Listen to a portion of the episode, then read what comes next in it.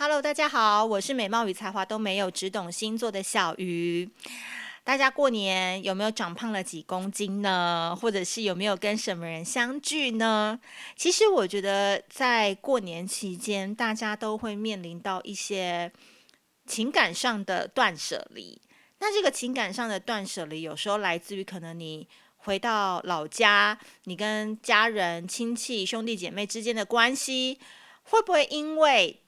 大家彼此生活的不同而有所冲突，或者是说这个过年有时候你会面临到一些长辈的追问，让你感到非常的无奈或是麻烦。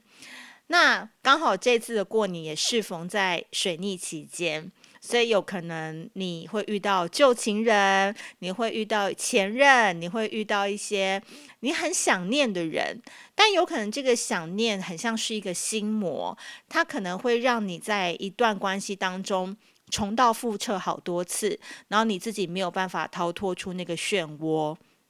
所以有时候我们在一段关系当中，或者是面临到一段困难当中，我们似乎受的教育跟我们的理性思考都要告诉我们说，我们一定要去征服它，我们一定要勇敢的面对它，一定要努力的战胜它。仿佛这一切才是人类当中应该做的规范，或者是我们应该要正向的去面对自己。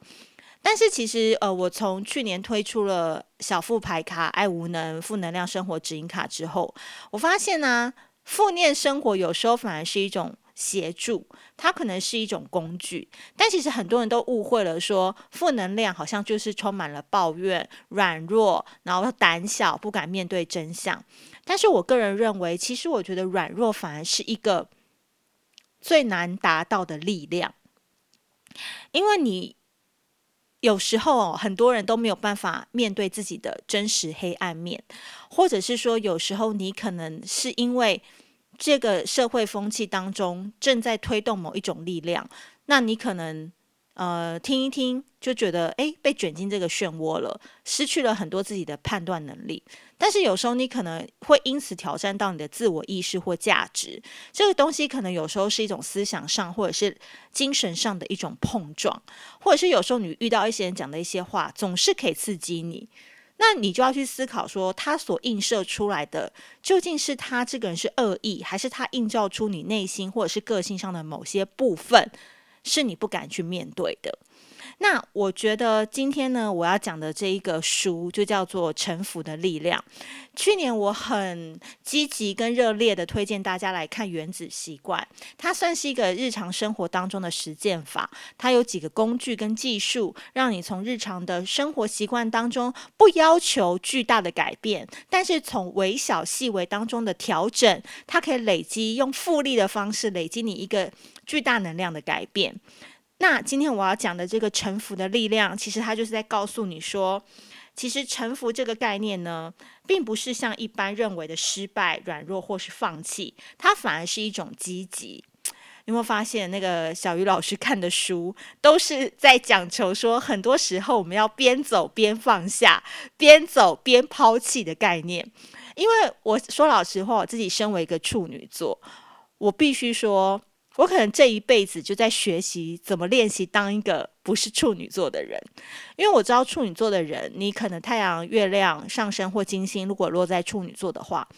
其实我们就是最适合来念这种书的人，因为我们真的太执着了，我们真的有时候太偏激了，我们真的有有时候太容易钻牛角尖了，所以。我觉得我这一生的课题，我现在已经算是认识得很清楚。就是我可能真的要去跟人家争夺什么名利、财富、地位啊，我可能没有那么大的冲劲。可是我只要认清楚我这一生的课题，我要解决的问题是什么？其实我觉得这才是人生最成功之处。因为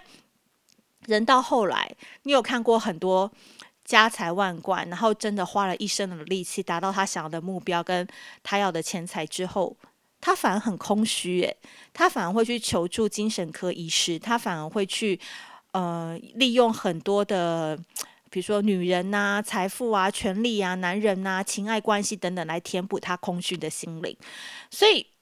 当然我们没有说一定要不赚钱，那个是很奇怪的，违反一个社会的一个规则。但我的意思是说，其实真正的快乐跟真正的幸福感，应该是来自于你可以顺势而为，然后你可以认清楚你什么时候该用力，你什么时候该软弱，你什么时候该放手。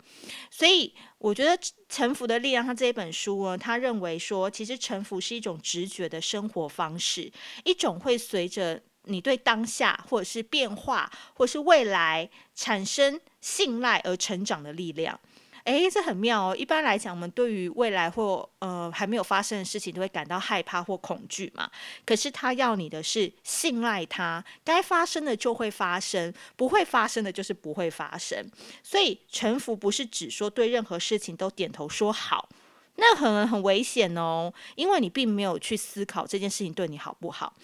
臣服指的是说，完全遵照你的决定去做，即使因此你必须离开某个人，或者是向某一件关系、某一个人说不。臣服呢，也并非是要你随波逐流，或者是让别人占你的便宜，反而是让你懂得什么时候该坚持，什么时候该放下。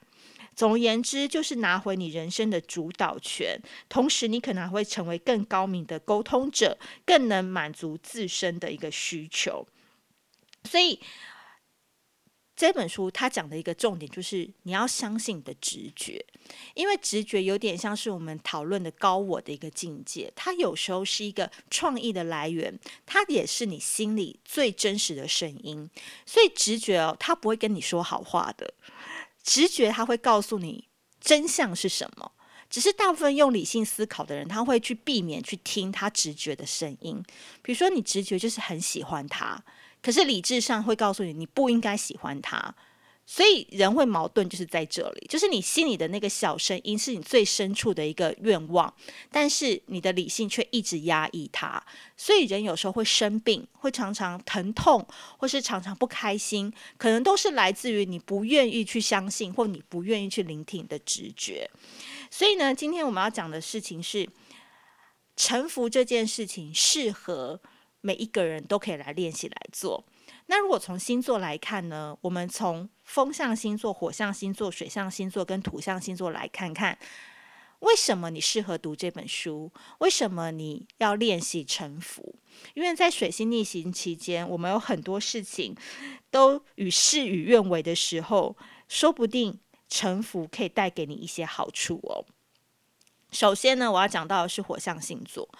我觉得火象星座呢，他们常常就是在感情当中的一个战士，然后往往呢都会爱得非常的过猛或是用力，所以我就会觉得说，他们其实就是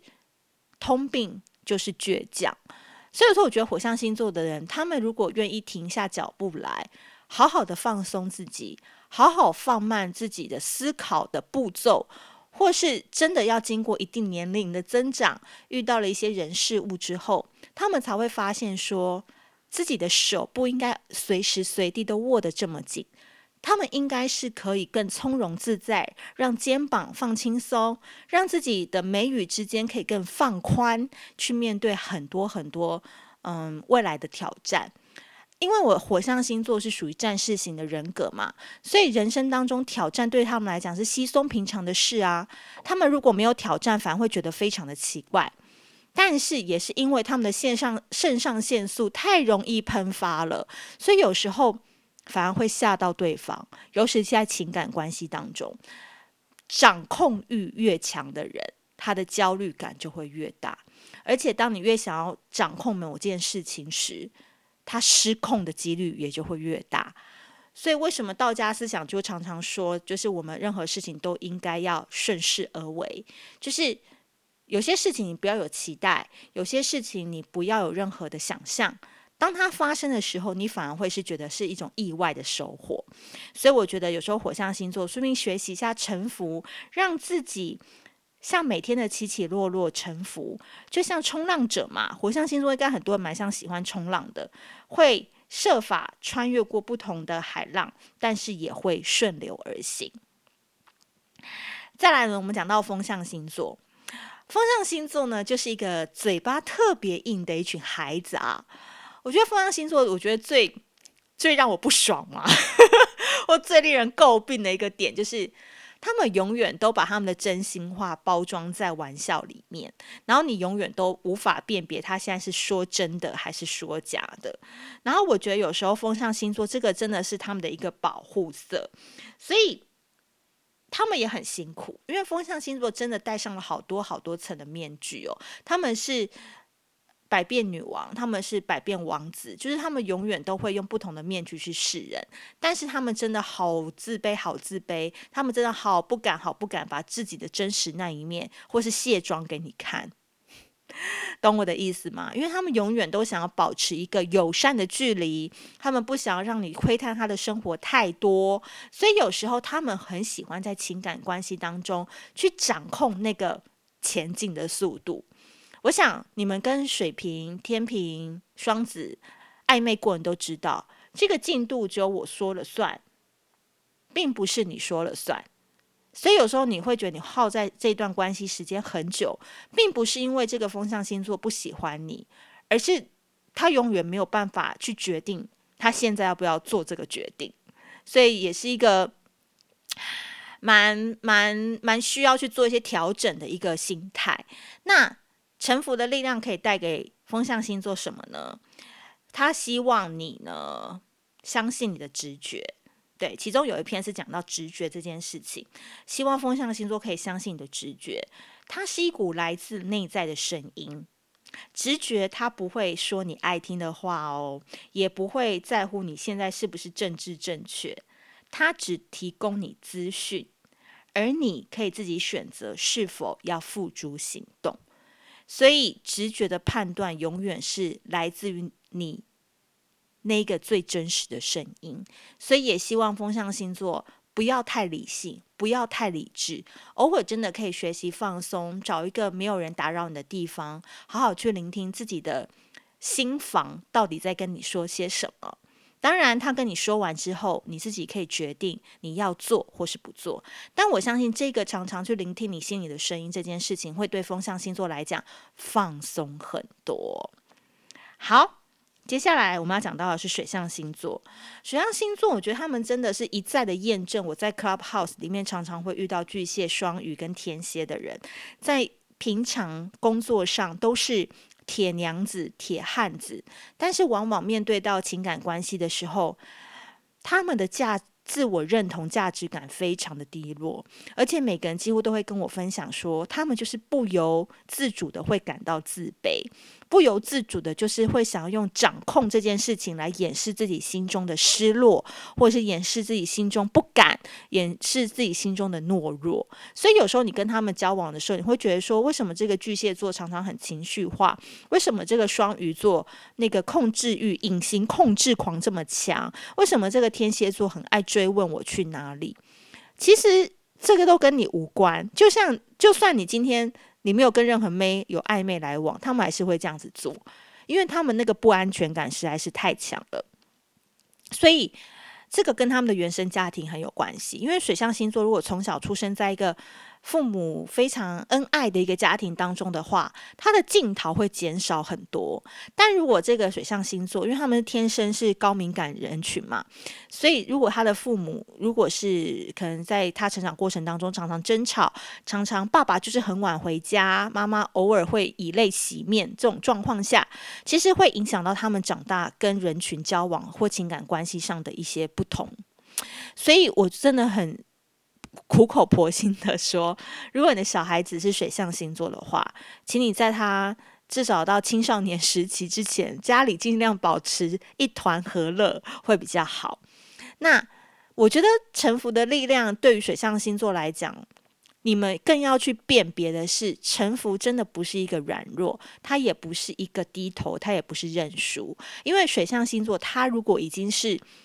对于自己的认同感没有那么高的话，你要叫他去臣服，他有有时候会很容易搞混这个概念。那我要跟他讲的是说，其实臣服的这个概念呢，包含是用最适合的方式面对世界和你自己，让你活得更轻松愉快。因为我们从小学习自主的好处，就是需要慢慢养成臣服的习惯，所以。大部分的人都没有学过放下，所以也没有体会过什么叫做放下的好处。所以，如果想要减轻负担的话，臣服可以帮助你重新设定习惯，让一切云淡风轻。所以我这边非常鼓励水象星座学习臣服的力量，来自于说，不要对生活中的细节事事过问，而是要与他们一同流动。所以有时候就是安安静静的待一会儿，安安静静的自己跟相处一下，安安静静的把手机关机，安安静静的别去管伴侣个两三天，只跟自己相处。然后呢，把自己的眼界放大一点，不要着重在那些小细节上。或许对水象星座来讲，就是一个蛮好的一个调整，也是蛮好的一个自我成长的方式。好，今天最后一个要讲到的就是土象星座。那土象星座呢，我觉得他们就是非常 T K 的一群人。同样的坑哦，一直跌哦，都不怕哦。那个头破血流都已经缝了一百多针了，还是要往继续同一个坑跌，因为他们就相信这个坑总有一天录屏专案会把它填平啊。那殊不知录屏专案都已经换了好几个市长，也都没有填平，他还是在永远同一个地方跌落。但是这就是反映到土象星座怎么样，不喜欢向命运低头。那像我自己个人是处女座，其实处女座人真的是非常 T K。那我现在。因为可能时间也到了，然后我可能过去的一些工作经验或是交往经验，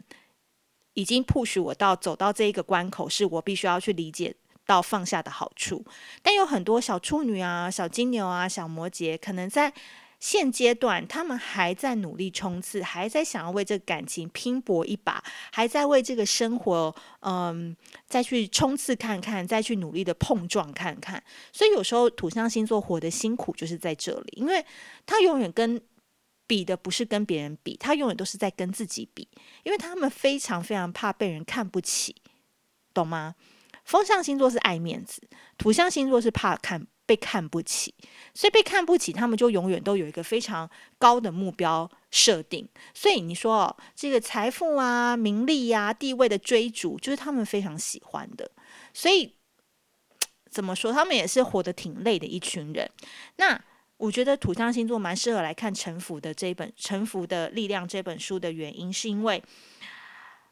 你呢？有时候呢，放下执着的话，其实生活会更轻松。因为有时候我们并非有意，但是呢，有时候我们就是不小心，防卫心会太强，或是控制欲过强，而过度隐藏了我们的真心。但是学习臣服，学学习顺势而为，利用一些工具或技术，让你慢慢放松的话，它会把你从那种社会定义当中的牢笼中释放出来。让你可以放心的去爱。当你疲倦或是压力大、受不了的时候，只要闭上眼睛，暂时什么都不想，臣服都可以让你获得疏解。所以，土象星座，你已经有多久没有笑到肚子痛了？你有多久没有办法享受到性高潮了？因为你太紧张了。所以，maybe 这本书它可以帮助你，就是了解臣服呢。不是说我们都要去硬碰硬，不是说我们都要去跟这个世界对抗，因为我知道土象星座个性都非常的 tough，非常的硬汉。这就像柔道嘛，柔道它的精髓就在于以退为进，去消耗对手的力气，而不是用暴力去直接冲撞。嗯，我觉得这个概念就蛮吸引我的。那今天呢，最后呢，用。这本书《臣服的力量》来跟大家分享。当然，我今天讲的这个部分是我自己比较有感触的部分。那大家如果有喜欢的话呢，也可以自己去找这本书来看。相信每个人都可以收获蛮多的。那最后呢，用一句话来做今天的总结，就叫做：生命当中有一些问题不是用来解决的，而是让你学会放下。好的，如果你喜欢这一集的 Podcast 的话，记得留言分享，帮我评分哦。那我们下次见。拜拜。